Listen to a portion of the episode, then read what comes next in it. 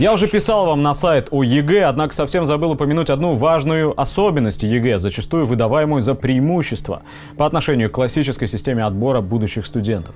Преимущество это заключается в возможности поступить в престижные вузы страны ребятам из самых разных уголков нашей Родины. Да, может быть, такое право на поступление и появляется у ребят из деревень, поселков, как когда-то у меня, к слову, хотя я еще сдавал физику и математику честь по чести, не по формату ЕГЭ. Однако сейчас существует так называемое согласие на зачисление. Что это означает? Современному абитуриенту недостаточно подать заявление в ВУЗ и оригиналы аттестата об образовании. Ему еще нужно подписать бумагу, именуемую согласием на зачисление, в которой он должен выбрать конкретное направление подготовки в конкретном ВУЗе. Итак, если абитуриент подал заявление в 5 ВУЗов на 3 специальности, это максимальное значение, то в конце концов он должен сделать выбор в пользу одной.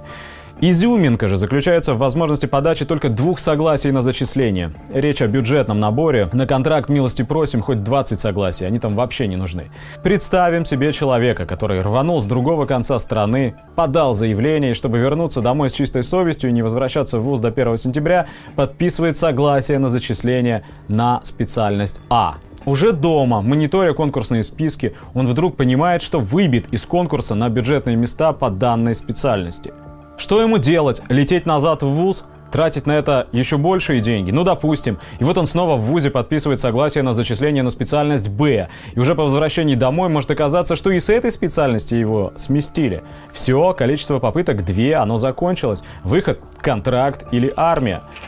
А еще 10 и даже чуть больше лет назад от нашего вуза формировалась выездная комиссия в Карелию, на Урал, на Алтай. И ребята писали экзамены на местах. На местах они оценивали свои шансы и на местах подавали необходимые документы. Так что мнимый плюс ЕГЭ обернулся очередным кошмаром для ничего не понимающих, ничего не подозревающих абитуриентов и их родителей, тянущих до последнего с выбором специальности которой следует отдать предпочтение с точки зрения подачи пресловутого согласия на зачисление. У меня все. Спасибо за внимание.